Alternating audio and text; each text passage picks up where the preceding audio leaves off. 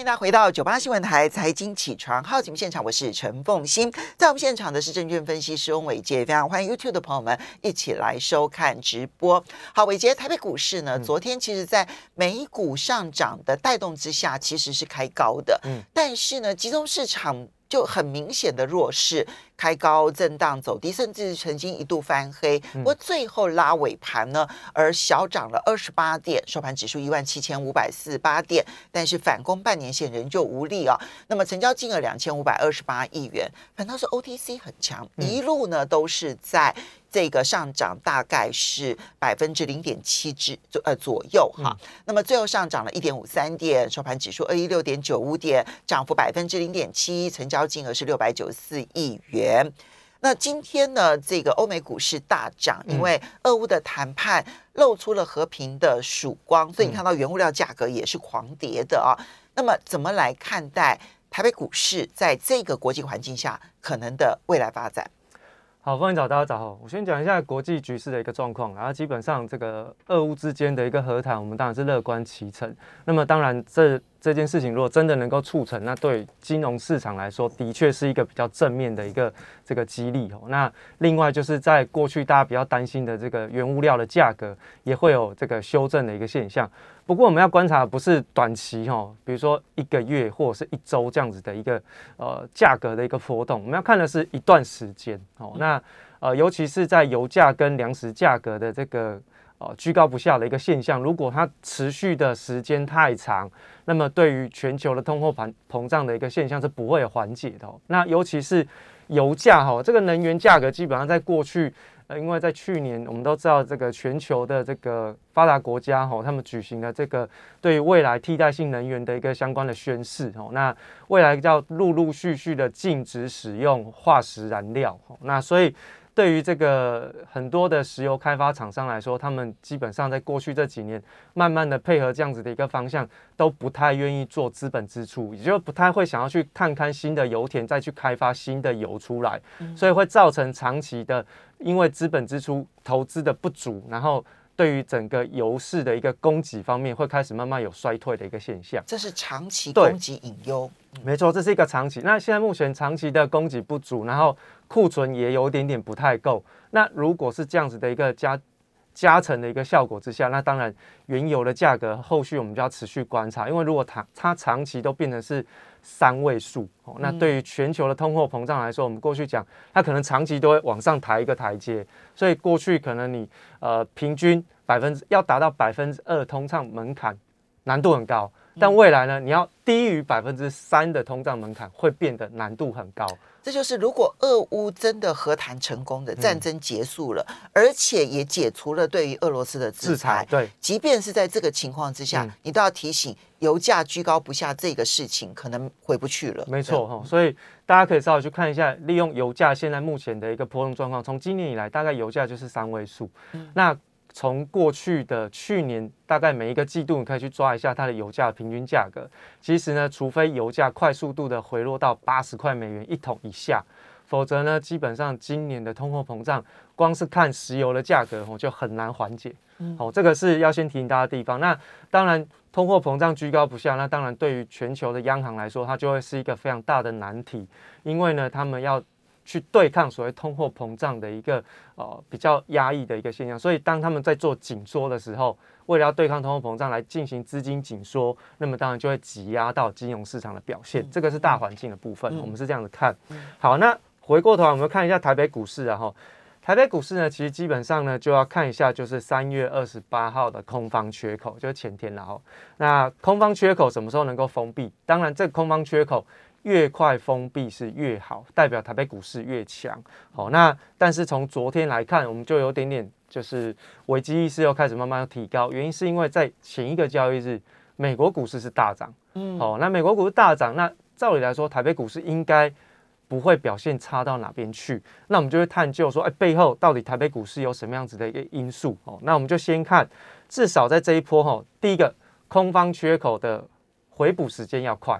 哦，那如果超过一个礼拜以上，我都认为它有点弱了哈，所以尽量是在这个礼拜结束之前就封闭掉，就是收盘把它站上去啊，基本上就回到台北股市短期反弹的多头架构，那就挑战三月三号的这个高点起跌点的位置呢，这个机会就一直都存在。好，前天的空方缺口呢，它的位置点在一七六三三，嗯对好，所以呢，如果能够在这两天借由国际上面的这个价格的上涨，然后很快的回补一七六三三的话，你就觉得可以。继续挑战三月三号的高点，甚至于往上挑战二月的那一个整理平但是。二月十号了哦，二月十号的那个起跌点哦，那哦，因为这一波哈，我们可以去对照，以台北股市去对照美股，美股是早就已经越过三月三号，嗯然后正正在挑战二月十号的起跌点，嗯好，哦，所以其实呢，对于这个台北股市来说，它的反弹是有点点落后哦。嗯那当然，我们就希望说这个缺口越快封闭越好。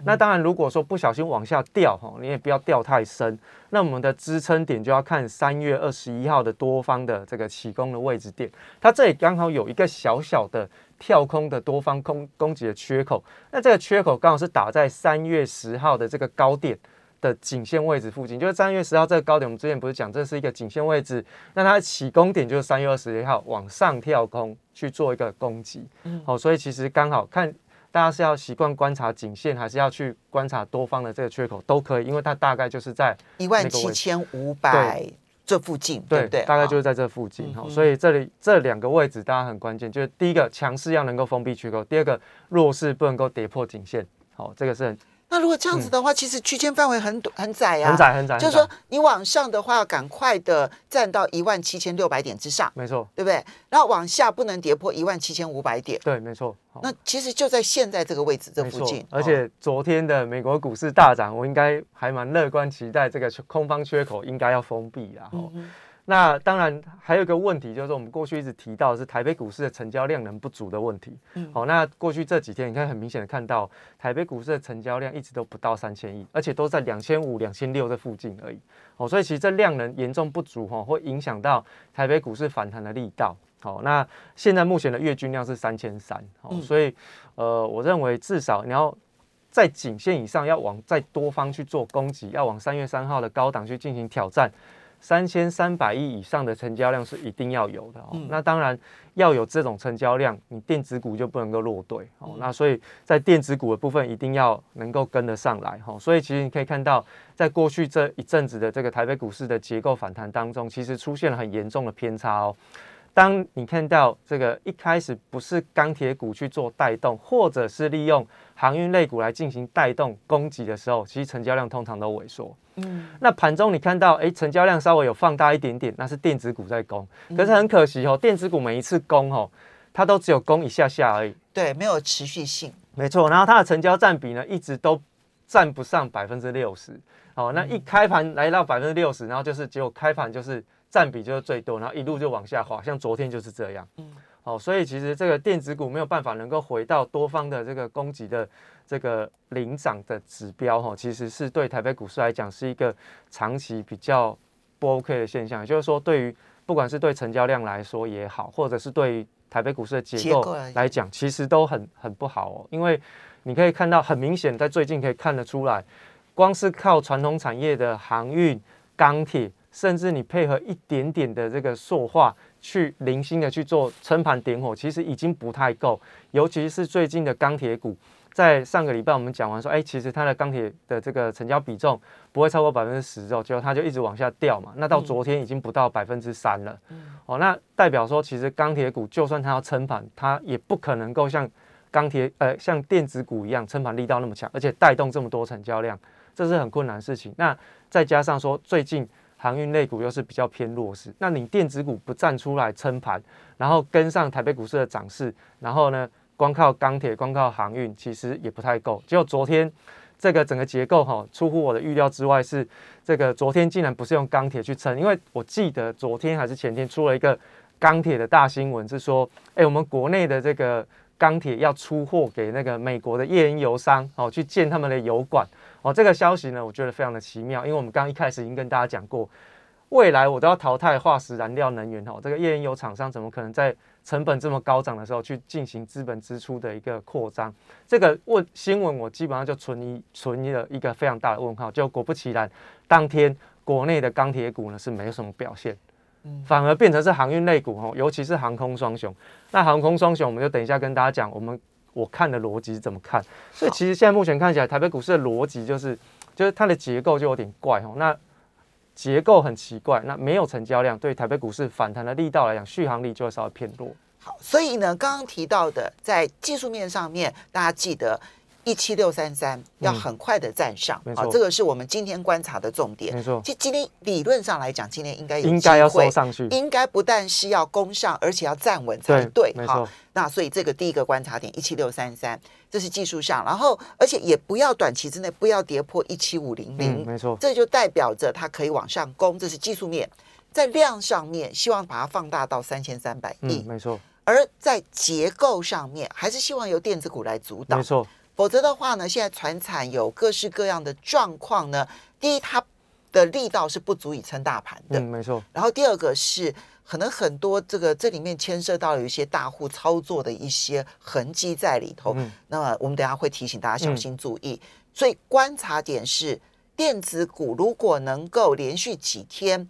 它的成交占比在百分之六十以上，对，它就算是一个健康，然后价格也上去了，算 OK，然后量也上去了，它就是一个健康的反弹，没错，没错。所以健康反弹这三大要素：价、量以及结构，对，没错哈。所以其实在这个台北股市当中呢，我们等一下哈下半段节目会跟大家讲，但现在我先跟大家预估，然后就是先跟大家讲，就是我觉得看我们。看我们的节目应该是哈这个你会领先市场，所以你不用去看外资的报告哈。我们等一下跟大家分享。但现在我先跟大家讲，反正现在目前你可以看到很多的电子产业哈，它的营收前景跟业绩的状况都在下修。那所以这个是我们早就已经领先两个礼拜以前就跟大家讲。所以为什么会跟大家讲说要独立的思考跟判断，你就可以领先外资的报告，你就不用看他们，就不会被影响。嗯，好。所以呢，我们就开始就产业面的部分来为大家来。这个解析一下，你要先从哪一个部分开始？我觉得还是先从电子股啦，哈。那电子股的部分，我先从这个日元贬值这件事情跟大家讲哈。那因为现在目前看起来，这个日元最近疯狂的贬值嘛，哈。那当然，我想短期当中已经来到了贬幅满足，所以应该不太容易再继续重贬。那但是呢，日元的贬值会让日本的外贸条件变好。那么我们就看到国内有一个族群首先受害，就是细晶元哦，台盛科在前一个在之前呢拉出涨停板之后，连续三天都是下跌，而且直接回撤季线，这个其实就跟日元贬值有关，外贸条件变好，其实受害的应该就是他们。那所以对于台盛科来讲，跟国内的细晶圆产业其实就会有一些比较大的一个影响性。好，所以我们稍微休息一下，你看到国际上面的环境，对于每一个产业它产生的那个影响。方向都不一样。好，我们休息一下，马上回来。欢迎大家回到九八新闻台财经起床号节目现场，我是陈凤欣。在我们现场的是证券分析师翁伟杰，非常欢迎 YouTube 的朋友们一起来收看直播。好，那么伟杰刚刚提到，就电子的产业当中，要注意有一些可能是日元贬值受害股。对，这个台台湾其实比较没有什么讨论，对不对？对，比较少。对，因为就是嗯，这个产业如果它的主要竞争对手是日本，嗯。你想想看，哈，日元现在已经贬值到对台币是二十四年来的新低，嗯，它在国际上的报价会多么的有竞争力？没错，对。所以你刚刚举了一个例子，像台盛科，对，台盛科这个很明显哦。那当然，因为日本厂商就是全球第一大、第二大，就是第一个是盛高，再就是信越化学，哈，所以这个基本上他们的竞争力变强之后，其实我们可以看到这个新台币在日元。重贬的那一天，其实我们新台币有跟进贬值，然后那当然我们可以初步很粗略的解释成为是台新台币如果不跟进贬值，其实我们的所有的出口厂商在跟日本竞争的外贸条件上会变差，光是汇率的因素就会变差，那。就更不用讲，当贬值的时候，它会产生的一些资金外流啦，或者是通货膨胀更加剧的一些压力吼。那所以其实从细晶圆的产业来观察，基本上我们是说，哎，现在目前初步看起来，细晶圆之外还有跟谁呢？就是被动元件。其实被动元件也是跟日本厂商在竞争的一个行业哦。所以呃，大家可以稍微留意一下，其实我们国内有很多的电子零组件，其实除了这个日本的品质算是还不错之外，其实第二名就在台湾哦，所以台湾跟日本的电子供应链有某一个区块当中是长期在竞争，不然像是呃，刚刚我看到有人在问这个呃 A B F 窄板也是一样，好，我们之前有用星星跟这个日本的这个 A A B F 窄板的这个大厂去进行一个价值型的对比。哦。那望其实这个现在目前看起来，国内窄板三雄里面大概就是只剩下星星，好，因为它的筹码相对比较集中，那么看起来有很多的这个资金都在里面，那就看谁要开第一枪。但我认为星星的市值超过日本的这一家这个。这个 A B F 窄板的厂商基本上是不太合逻辑，因为日本的厂商还是技术好，然后成本控管好。那我们只是市占率超过它，但基本上呃要跟它比较，稍微还是差了一点点。所以我认为在市值方面的一个超越呢，是代表国内的这家厂商是有点偏过热，嗯，哦，有点不太理性。哦，那当然好，那我们就再回过来讲一下这个细晶圆了哈。那这个台盛科连跌三日之后呢，它是直接回撤这个季线的一个支撑，然后那我们刚刚特别提到，哎，当日元贬值哈，来到一定的这个贬幅满足的时候，它大概再持续重贬的可能性会降低了哈。所以当日元持续贬值的这个可能性降低的时候，我们就要看台盛科有没有止跌的机会，尤其它刚好来到季线这附近哦，那。季线如果能够撑得住，那代表 OK 哈，在短线当日元止贬的时候，那它也有止跌的契机。但是你要看到台盛科再转强，那我们就要看三月十八号的这个大量低点要站上，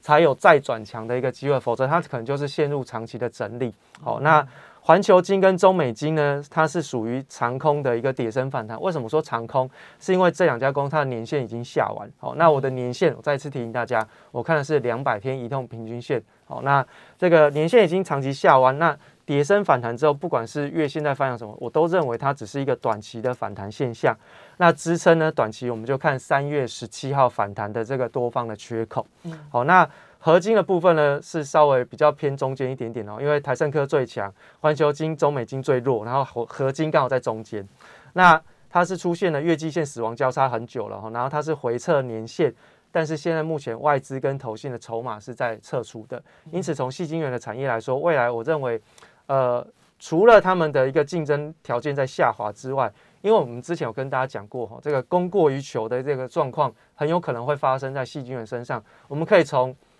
不管是手机或者是这个 NB 或 PC 的这些相关的产业的需求在往下修正，你可以反推回来。尤其是昨天有一家公司哈，在台北股市一开盘的时候就跌了三趴，引起我的注意，就是联发科。就没想到盘中传出来说，哎，原来联发科被美系外资调降了它的一个未来的一个哦这个第二季的一个价格，因为它的价格是听说它第二季的那个晶片的价格会被砍价，所以呢。就被调降了他们的一个平等跟展望，所以呢，昨天的联发科一开盘就跌了三趴，这个基本上是一个非常重要的警讯，因为联发科今天非常关键哦，能不能够守得住九百块钱的这个整数关卡，是短期好现在目前的一个重要的一个区间带哦，因为它反弹从九百块反弹上去之后，是经过了是经过了这个呃，应该是六天。那昨天呢，刚好是回档修正的第五天，今天是第六天。如果按照这个多空之间的一个对比来说，它应该至少今天要撑过去，才有多方再一次控盘的机会。所以它前一波的低点是三月十五号、十六号，所以，呃，你的意思是说不能跌破前一波的低点？对，不能跌破，至少要再撑个一两天，然后撑过去，不要跌破。那撑过去，就算再破，那可能就是短期的这个技术指标会背离，那背离就有技术性反弹的机会。OK，好，所以其实联发科我们是这样看。那之前我们在前两三个礼拜，我们就针对联发科的这个看法，有跟大家做个更新。那透过外资的报告，只是验证我们之前跟大家做的预期，其实是没有错的。哈，那包含像是这个最近陆陆续续出来的这个苹果下修了这个 S 一相关的这个销量达到三百万只啦，或者是说，哎，在砍单的消息啊，没错。那另外呢，就是说，哎，在整个 NB 跟 PC 的这个市场当中呢，其实我们看到国内的 DG Times 也报道。他们预估哈，在今年的整个晶片荒的一个状况，应该会快速度的缓解，所以对 PC 跟手机的这些相关的晶片影响会最大。好，所以不管你投资的供应链的哪一个区块，嗯，你要注意它最下游的厂商是什么。嗯，最下游如果是手机、NB、PC 的话，你可能都相对来讲要保留，要保保守一点。OK，好，这个是在电子族群。那那有没有电子族群里头没有比较好的方向的吗？诶，基本上我觉得电子族群，我看，因为我都看的比较偏大产业跟大板块，然后，所以因为这个是为了要降低自己在投资上面的一些这个决策的一个这个想法啦。因为我们就看大产业，因为大产业就跟着产业趋势。啊，有时候你看的产业太小的时候，哈，它很容易会受到个股或者是。这个单一筹码面的一个因素的影响，这个跟产业趋势本来就搭不上边，所以我会比较习惯看大产业。那至少现在目前就电子业的整个大方向来说，这呃跟手机啊、PCNB 有关的这些产业，甚至跟面板有关的这些产业族群，基本上我都是比较看淡。那当然，我上个礼拜我特别讲过，回档修正的幅度是不一定要看个别公司，但是呢，至少你在这个产业里面，你要去找一个比较明确、好操作，然后大家。呃，没有什么呃担心疑虑的这个方向的这个机会，投资机会其实是现在是比较少的。好，那另外我们要跟大家讲的是说，在这个航运类股当中，其实我昨天也看到了一个非常呃诡异的一个现象，然后只能这样子说。好，那。我记得昨天在航运的这个航空双雄表现还不错，在盘中。那最主要是因为传出这个，因为上海封城嘛，哈，所以其实又传出这个空运价格会有调涨的一个现象。对。但你要发现哦，在昨天这个长龙跟长龙航跟华航，他们股价表现是很诡异的，哦因为货运强的是华航，对，不是长龙航。但是长龙航昨天表现比华航好，长龙航涨了三趴，三点三趴，对。然后华航只涨了百分之零点五五，对，嗯。所以其实哈，大家就可以利用这样子的一个市场上价格定价的过程，你可以去知道说，到底这个消息出来，对于这两家公司是基本面的影响，还是因为用来撑盘的理由？那对我来说，我就会把它解释成为是一个撑盘的理由，因为它很容易说服市场资金。所以如果是撑盘，那回过头来我们就要开始拟定我们的操作策略，对，因为你已经理解了股价为什么而涨，那你就开始拟定策略。如果是基本面，而不是如果是基本面的话，那当然它会有这个长期、中长期以上的波段涨势。可是如果像我们刚刚提到，我直接定义它就是一个撑盘，那就是短期。那短期我的策略就两个，第一个，要么我就不参与；那再来就是我做短线。做短线最重要就是要颜色停损停利点。嗯，就算我追错了，我也要赶快跑。这个就是策略嘛。所以你说，哎，那我们航空怎么看？哦，航空我就是这样看，它就是为了超短线。对，短期有资金。流进来之后，哎，撑住台北股市，不要让它表现太难看。另外，货柜航运也是这样，运价上涨，基本上我们已经看到下半年，其实在运价的修正上面已经很明显在出现一个呃方向性跟趋势。所以，其实运价到了下半年，它的修正状况会比较呃明显一点点。所以，一样，你看到货柜在涨，还是一样是拿来撑盘用的。那所以，对于整个呃航运类别来说，长隆跟阳明就要站回月线以上才是真的转强哦。长隆跟阳明，那华航跟长隆航的部分是要回到二月十七号的大量点以上才算是真的转强，否则基基本上我认为这个都是初步呃短线当中的一个撑盘的力调，而不是真正在反映长期的利多哦。回过头来，我们还是要跟大家讲，如果你是用股价净值比去观察这些产业，你就会知道说，我们会认为真正的长期的。价值型的买点其实不在现在。OK，这个之前你其实教过大家，就是说航运来讲的话，其实用股价净值比可能要比你短期的这个本益比要来的更加重要。没错。那用这个这个这个呃长期的这个价值来看的话，其实短线上面来讲，其实恐怕它虽然会有活泼活蹦乱跳的时间点，可是你必须要理解那个是短线操作，没错，而并不是一个长期价值浮现，对对不对？好。好的，这个时间的关系，我们要非常谢谢证券分析师翁伟杰提供台北股市的讯息，供大家做参考。